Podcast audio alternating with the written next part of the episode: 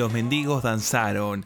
Bienvenidos al noveno programa de esta primera temporada. Estamos en una fase de invitado. No sé qué me pasó últimamente, dije basta. Tengo algunos amigos y algunos conocidos que me parece que tienen historias de vida muy copadas, que te pueden motivar, que te pueden dar el empujón que necesitas.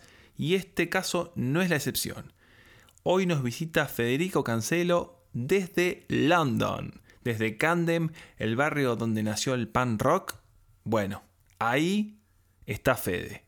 Desde hace unos años él inició un viaje eh, de misiones, se fue con Jukum a, Londres, después eh, conoció a la que es su actual esposa, puso un café, está sirviendo en una congregación, está rompiendo todo. Así que bueno, bienvenido Fede al programa. Buenas, ¿cómo están gente? ¿Todo bien? Eh, bueno, para los que no te conocen, contanos algo de vos, en dónde vivís, a qué te dedicás. Bueno, yo vivo en Londres y soy misionero hace cinco años ya. Eh, sí. Soy argentino, eh, se habrán dado cuenta por, el acento. Bien, ¿cómo fue este proceso? O sea, ahora estás viviendo en Londres, pero hubo todo un, un estado intermedio que vos decidiste irte. ¿A qué te dedicabas antes? ¿Dónde vivías? ¿Cómo fue? Contanos un poco. Bueno, yo soy de Buenos Aires, eh, soy de Lanús, eh, viví toda mi vida ahí, hasta los 22 años, y en mi adolescencia, viste, siempre pensé que como que la vida estaba hecha para algo más, viste, que solamente ir al laburo y, juntar plata para irse de vacaciones, viste. Y, se me mezcló esa idea con el tema de la fe, viste, y de poder dar un poco más y de poder vivir un poco más al límite, viste, eh, y sin caer en, cliché, viste, de, hay que vivir al límite. Sin la propaganda de, ¿se puede decir marcas? sin la propaganda de, no sé, de, de, de Cristóbal Colón, viste. O sea, realmente, como vivir la vida, viste, al, 100%. Y, bueno, em, recapitulando un poco, lo que, me, lo que me pasó básicamente es que em, conocí un grupo de gente que, son misioneros en Londres, eh, trabajan para Hukum, Juventud con una Misión. Em, que es una organización, viste, que está, está en todo el mundo. Hay como 20.000 obreros. Sí sí. sí están en todos lados, viste. Y, y laburan mucho con, con, iglesia local, viste, con, con, gente que está en situación de calle, con, gente, con mujeres en, en situaciones de riesgo, viste, y todas, todas estas cosas que básicamente laburan con, viste, con la gente que está en peligro, viste. Eso, eso fue, así fue como que llegué a Londres, viste. Llegué a Londres acá para hacer una escuela de discipulado. Hace cinco años ya, fue, esto fue en el 2015. Eh, sí, nunca me había tomado un avión en mi vida y ese fue el primer avión de, muchos. Después te radicaste con el tiempo, ¿no? O sea, no fue un viaje de una vez sola, sino que decidiste quedarte. ¿Qué fue lo que te impulsó? ¿Hubo algo en el medio? ¿Hubo una señal, un ángel? creo creo que un eh, ángel, creo que un ángel. Pues sí, sí, hay, hay, un ángel ahí metido. Um, primero que nada, la, idea de la escuela era, era, estar acá por seis meses, ¿viste? Yo vine en agosto del 2015 y la idea era quedarme hasta eh, enero del 2016. Esa era la idea principal, ¿viste? Em, Bien. Pero sinceramente, y sin caer en mucha, en mucha eh, mística, ¿viste? Em, sí sentí que, que, este era mi lugar, ¿viste? Em, realmente nunca me sentí así en mi, en mi vida, ¿viste? Eh, he probado muchas cosas, em, muchas, muchas cosas, los dejo a, su criterio, a su imaginación, y la realidad es que eh, este estilo de vida fue el que me hace sentir vivo, ¿viste? Realmente, el que me hace sentir en, conexión con Dios al 100%, eh, y esto es algo personal, ¿no? No, no, es, no, es, una fórmula ni una receta, ¿viste? Pero esa fue una de las grandes decisiones, ¿viste? De, uno de los grandes motivos por los cuales tomé la decisión de, de, radicarme acá en Londres, ¿viste? Tiene que ver mucho con el grupo de gente. Algo interno. Sí, y tiene, tiene, tiene que ver mucho con el grupo de gente con el que, con el que estaba rodeado, ¿viste? Em, claro. O sea, yo no vengo de una familia disfuncional, ni mucho menos, al contrario, eh, amo a mi familia y todo. Pero acá encontré gente que, que, me, empuja y me, ¿viste? me, me motiva a hacer, eh, a esforzarme más, ¿viste? En ser ir, al extremo de mi fe, al extremo de mi, de mi confianza en Dios y, todo eso. Está en tu misma sintonía, digamos. Claro, claro. Esa es la parte eh, formal. Eh, ahora, eso es en los papeles. Ahora también eh, conocí a una chica de Finlandia, así que eso también fue un gran motivo para, para quedarme. De Finlandia. Sí, sí, sí.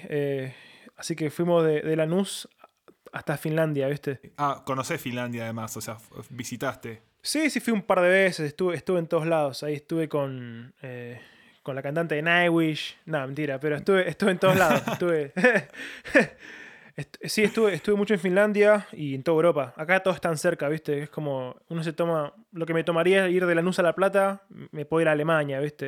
Eh, en un avión, una cosa así, ¿viste? Es una locura. Algo que estábamos charlando antes del programa, eh, que me contabas un poco cómo afecta esta realidad de racismo, de, de enfermedades. ¿Cómo es este tema? Mira, acá con, con la iglesia que, con la que yo laburo, eh, hace cinco años también, eh, es una iglesia que plantamos nosotros, eh, la gente de Jucum. Es una iglesia abierta para toda la gente, ¿viste? No tiene que ver ni con, con ser obrero de Jucum ni nada de eso. Claro. Pero la idea básicamente es que tratamos de, ¿viste? Como de salir un poco del molde de lo convencional, ¿viste? Y, sí. y sin romper las reglas, obviamente, ¿no? Eh, la idea nunca es eh, romper la, la regla o cruzar la línea, sino es- a veces podemos Claro. patear la línea para adelante, ¿viste? sí, sí, sí. Em, entonces, eh, lo, que, lo que pasa con todo el tema del- del- del- de la pandemia y, y de la cuarentena, ¿viste? Es que mm, la gente está muy abierta acá, ¿viste? Para poder recibir del Señor, para poder recibir eh, de otro ser humano, de otro hermano, de otra hermana, ¿viste? Eh, Mm. Y eso, eso, eso es genial, porque la realidad es que es una puerta abierta que tenemos y que la realidad es que no sé cuándo va a pasar otra vez que, que- que tengamos la posibilidad de hablar tan abiertamente nuestra fe y hablar tan abiertamente de, de lo, de lo que está pasando, ¿viste? Y lo mismo pasa con, el- con todo el tema de, de todos estos casos de racismo que han habido, ¿viste? Y Sí, sí, sí. no solamente casos aislados, sino en general, ¿viste? Acá en Londres eh, hay mucho de eso. eh, es un poquito más subcutáneo, si se quiere, ¿viste? Sí. Eh, no están en tu cara, no están al frente, pero existe igualmente, ¿viste? Eh, y hay una diferencia. Y, la realidad es que, eh, eh, sin entrar en temas políticos, ni mucho menos, para cerrar la idea, me parece que es un momento muy importante para la iglesia y tenemos que ser, ¿viste? Eh, estar afilados en ese sentido y poder estar como eh, en, en sintonía con Dios, ¿viste? Porque al fin y al cabo, Totalmente. a Dios no le importa si tenés coronavirus y a Dios no le importa si tenés es- es- si sos, si sos de, de este país o de aquel país, no importa, ¿viste? Dios te quiere amar igual. ¿entendés? Y Dios quiere sanar las heridas y quiere sanar eh, todo lo que está roto en nosotros, ¿viste? Totalmente. Eh, así que esa es la idea de, de la iglesia en este tiempo, aunque sea para nosotros, ¿viste? La congregación tuya en este momento se llama eh, Hope and Anchor Community, ¿no? Sí, Hope and Anchor Community Church es básicamente se traduce en esperanza y ancla, ¿viste? Como anclados en la esperanza. Y es una, es una iglesia eh, de comunidad, ¿viste? Tratamos de ser familia, de, de estar cercanos los unos con los otros, ¿viste? Eh, la enseñanza de Jesús, ¿viste? De poder caminar juntos en un camino de fe, ¿viste? Claro. ¿Lo ves muy diferente a lo que era la iglesia tuya en Argentina o el cristianismo ahí se vive de forma parecida? Eh, buena pregunta esa. Mira, me pasa mucho que cuando yo estaba en Buenos Aires, yo iba, en Buenos Aires iba a una iglesia y paso el chivo, una iglesia en Lanús que se llama Sin Fronteras, Ministerio Sin Fronteras. Es una iglesia también nueva, ¿viste? Tiene, tiene un corazón parecido a, a la iglesia en la que me congrego ahora. Estamos muy basados en, en adoración y evangelismo, ¿viste? Y, Sí. y de traer el corazón de Dios a la gente, ¿viste? Y, y poder, poder señalar eh, nada, el camino a, a Dios, ¿viste? Esa, esa es la idea siempre. Y lo que, lo que pasa mucho es que, no sé si es porque eh, el hecho de vivir en otro país me hace ser un poco más consciente de las necesidades o qué, pero cuando estábamos en Argentina a mí me pasaba que yo no, no pensaba en comunidad ni mucho menos, ¿viste? Porque Ajá. yo ya era parte de eso. No, tendría- no tenía que pelear para ser parte de una comunidad, ¿viste? Ya estaba armado, digamos. Exactamente. Yo ya nací y estaba todo ya horneado, ¿viste? Eso es así. Hmm. Eh, es todo lo contrario acá, no solamente porque es otra cultura, sino también porque uno mismo tiene que acomodarse, ¿viste? Y tiene que como adaptarse también. Y es una mezcla interesante porque uno trae muchas cosas, un, un bagaje propio que puede ser bueno, pero que es, es complicado que se adapte eso a, a otra cultura, ¿viste? Y más cuando tiene que ver con temas tan, Totalmente. tan profundos como religión y, y fe, ¿viste? Y esas cosas. Lo bueno es que, es que nada, me, me, me animó mucho también porque nuestra iglesia, ¿viste? Es una iglesia bastante como internacional, ¿viste? Tenemos gente de todo el mundo, hay gente que es de, de los Estados Unidos, gente que es de Inglaterra, eh, hay, hay gente que es latina, ¿viste? Eh, en Londres lo más raro que puedes encontrar es una persona inglesa, ¿viste? Conozco gente, ingleses nacidos en Londres, eh, los, los puedo contar con la mano, ¿viste? De los que conozco. Mirá, y es muy wow. loco eso. Eso es lo que tiene de lindo también, ¿viste? Que es como una, es una ensalada de, de cultura y de naciones, ¿viste? Que, y de idiomas, ¿viste? Uno se puede subir a un, a un, a un colectivo y, y escuchar 10 idiomas distintos, ¿viste? Es una locura. Tremendo. Pero está buenísimo. Y además con la congregación tienen eh, este proyecto que se llama Think, que es, eh, bueno, comentame un poco vos del proyecto. Eh, vi también que hace poco cumplieron un año. ¿Cómo es la recepción de la gente? ¿Cómo se manejan? Think es un café que abrimos eh, hace un año, justamente, como decías. La realidad es que la, la historia del café acá es muy, es muy interesante porque eh, acá lo- las cafeterías, esas cosas son lugares donde la gente se congrega, si lo quieres poner así, ¿viste? Es casi una iglesia, te diría. Eh, Wow. y es un, es un lugar donde la gente viene a pensar, viene a reflexionar, ¿viste? Y esto pasa en cualquier café, en un café de, de- de una cadena comercial como Starbucks o lo que sea, ¿viste? Fue algo que tuvimos, durante mucho tiempo tuvimos esto en nuestro corazón, ¿viste? De abrir una cafetería que sea un lugar para que la gente pueda realmente eh, reflexionar, ¿viste? Y, y que realmente sean, sean tocados por Dios en ese sentido, ¿viste? La realidad es que el único que puede cambiar nuestra manera de pensar es, es el Señor, ¿viste? Y, Totalmente. y es, ese renuevo de la mente, ¿viste? Del que se habla tanto en la, en la Biblia, eh, viene solamente de parte de Dios. Entonces, lo que quisimos crear es un, es un lugar en el que la gente pueda venir y pueda no solamente tomarse el mejor café que pueden encontrar, eh, pero también pueden realmente llevarse una experiencia de vida, ¿viste? Suena un poco... eh, Marketinero. sí, eh, es que también es la, la idea es esa, ¿viste? No deja de ser un negocio, Claro. ¿viste? Entonces... Sí, sí, sí. Eh, tenemos, que, tenemos que dar eh, la- lo mejor que tenemos en todo lo que hacemos, ¿viste? Y la realidad es que no, no nos queremos quedar cortos en lo que tiene que ver con el café o ninguno de los productos que tenemos. Eh, también es una peluquería y es un salón de tatuajes también. El pastor de la iglesia y el líder de la base Jukum acá en Londres, Christian, él es tatuador. Así que eh, si alguien tiene un pastor más cool que ese, me dicen y, y no sé, ¿viste? le, le regalamos algo. Ya le ganaste a todo. claro. Tal cual. Em, por eso, y la idea de, de Think es que todas las personas que trabajan ahí son, son eh, voluntarios, eh, misioneros, y la idea obviamente es, es estar en siempre en la misma sintonía, ¿viste? Tener esa misión en la cabeza de poder generar este espacio o esta atmósfera para que el, el Señor pueda, ¿viste? Eh, traer cambio a la vida de la gente, ¿viste? Y apertura y todas estas cosas. Es genial. Claro. Eh, la realidad es que no conocemos nada así. Personalmente no conozco nada de ese, de ese estilo, ¿viste? Mira, sí, sí, es algo totalmente rupturista, digamos. Y, y qué importante que es esto de, de juntarse en un café, en una casa, en este momento de, de la cuarentena, donde se, las reuniones por un tiempo indefinido no las vamos a tener. Entonces hay que buscar una nueva forma de configurarse, ¿no? Eh, Sí. Como la iglesia primitiva, era eso, ¿no? Juntarse, en, que se juntaban en la plaza, en, en lugares, en las casas. Sí, es que es, es así, ¿viste? Es un tiempo para que la iglesia se reinvente un poco. Yo creo que estamos un poquito cómodos, ¿viste? Eh, Y, y me, me- me parece que este es un gran tiempo para poder eh, romper un poco los moldes, ¿viste? Que teníamos. Que estemos cómodos no tiene... No, no significa que sea algo, algo realmente malo o pecado, ni mucho menos, pero, ¿viste? Eh.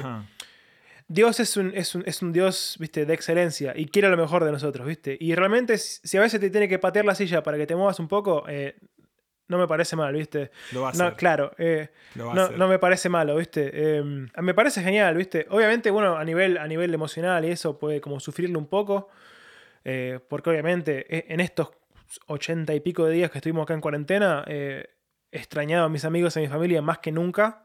Me imagino. sí. Pero al mismo, al mismo tiempo, eh, ese es un lado de la balanza, un- o una, una cara de la moneda, ¿viste? Pero realmente eh, enfocarme también en lo otro, que es todo lo que Dios está haciendo, ¿viste? Es, es, es- es genial. O sea, me- me- realmente como que eh, el sacrificio vale la pena, ¿viste? Em, Sí, me eso es imagino. algo que lo puedo decir con mucho gusto, ¿viste? Lo puedo decir con mucha gana. El sacrificio vale la pena. Quiero decir que el año pasado yo también es la primera vez que me subí a un avión y me fui a otro país. y fuimos con dos amigos a Europa, estuvimos recorriendo y caímos en la cafetería. Y para mi alegría, me pude tomar un mate.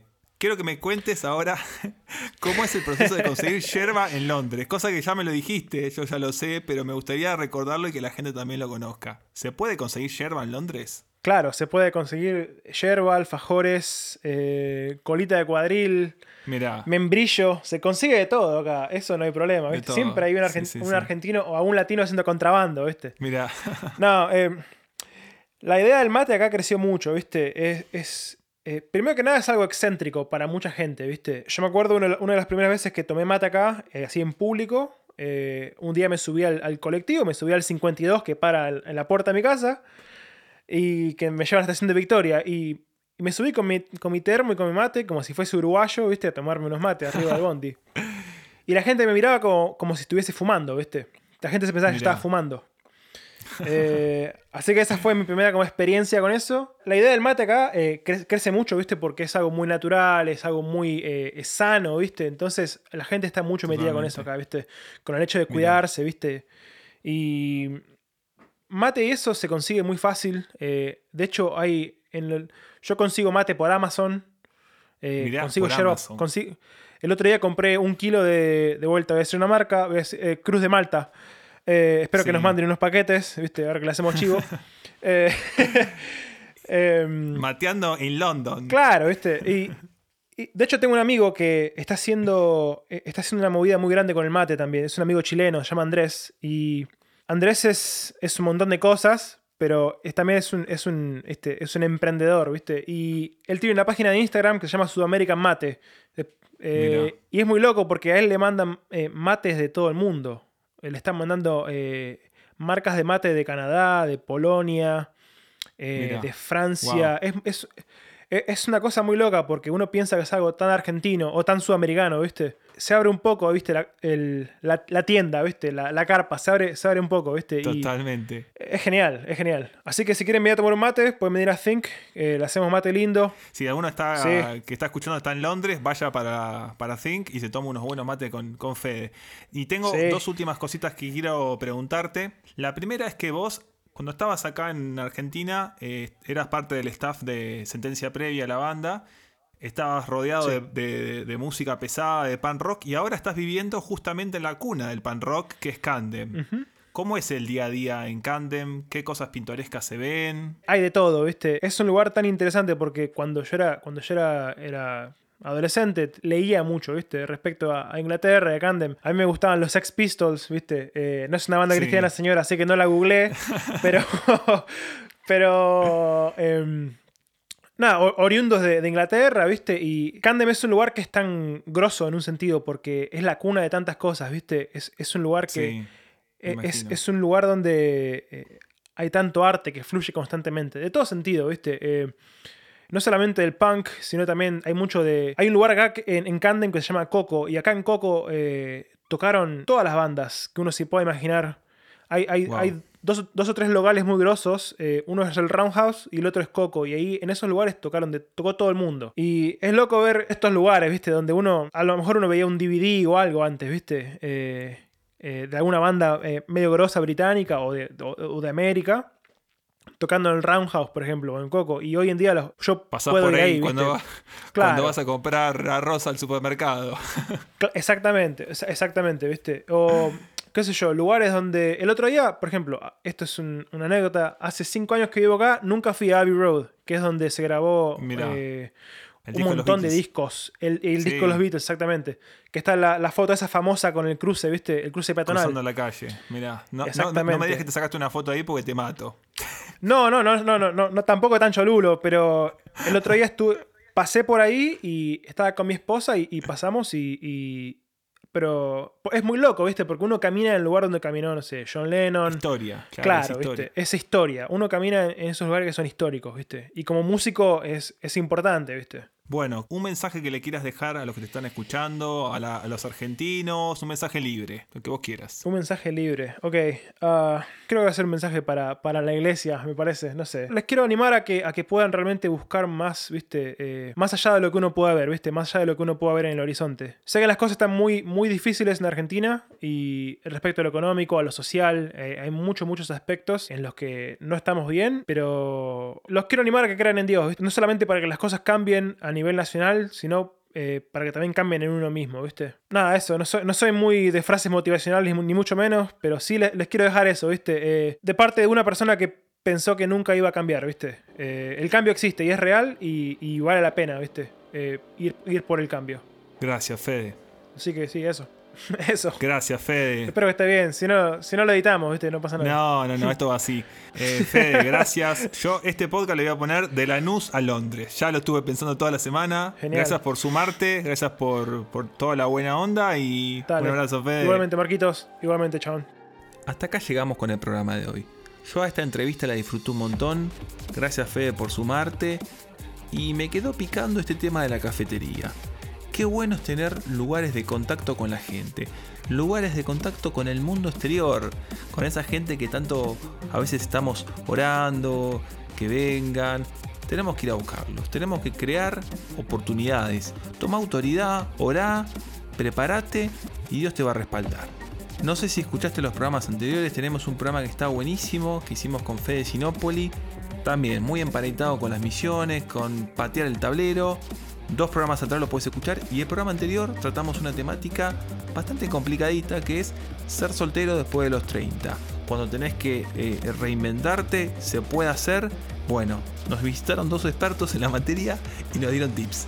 Así que bueno, con toda esta data, hasta dentro de una semana te mantenés entretenido. Te mando un abrazo y seguimos para adelante con estos mendigos que siguen danzando y siguen danzando y siguen danzando.